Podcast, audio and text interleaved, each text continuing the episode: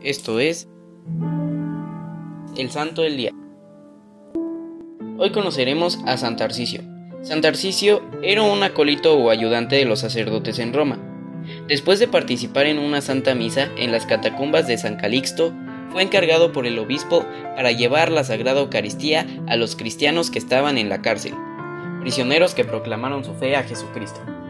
Por la calle se encontró con un grupo de jóvenes paganos le preguntaron qué llevaba allí bajo su manto. Él no les quiso decir, y los otros lo atacaron ferozmente para robarle la Eucaristía. El joven prefirió morir antes de entregar tan sagrado tesoro. Cuando estaba siendo apedrado, llegó un soldado cristiano y alejó a los atacantes.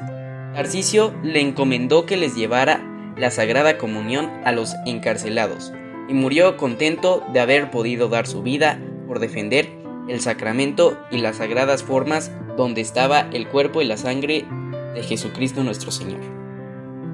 Yo te invito a que como San Tarcisio siempre estés dispuesto a defender tu fe sobre todo.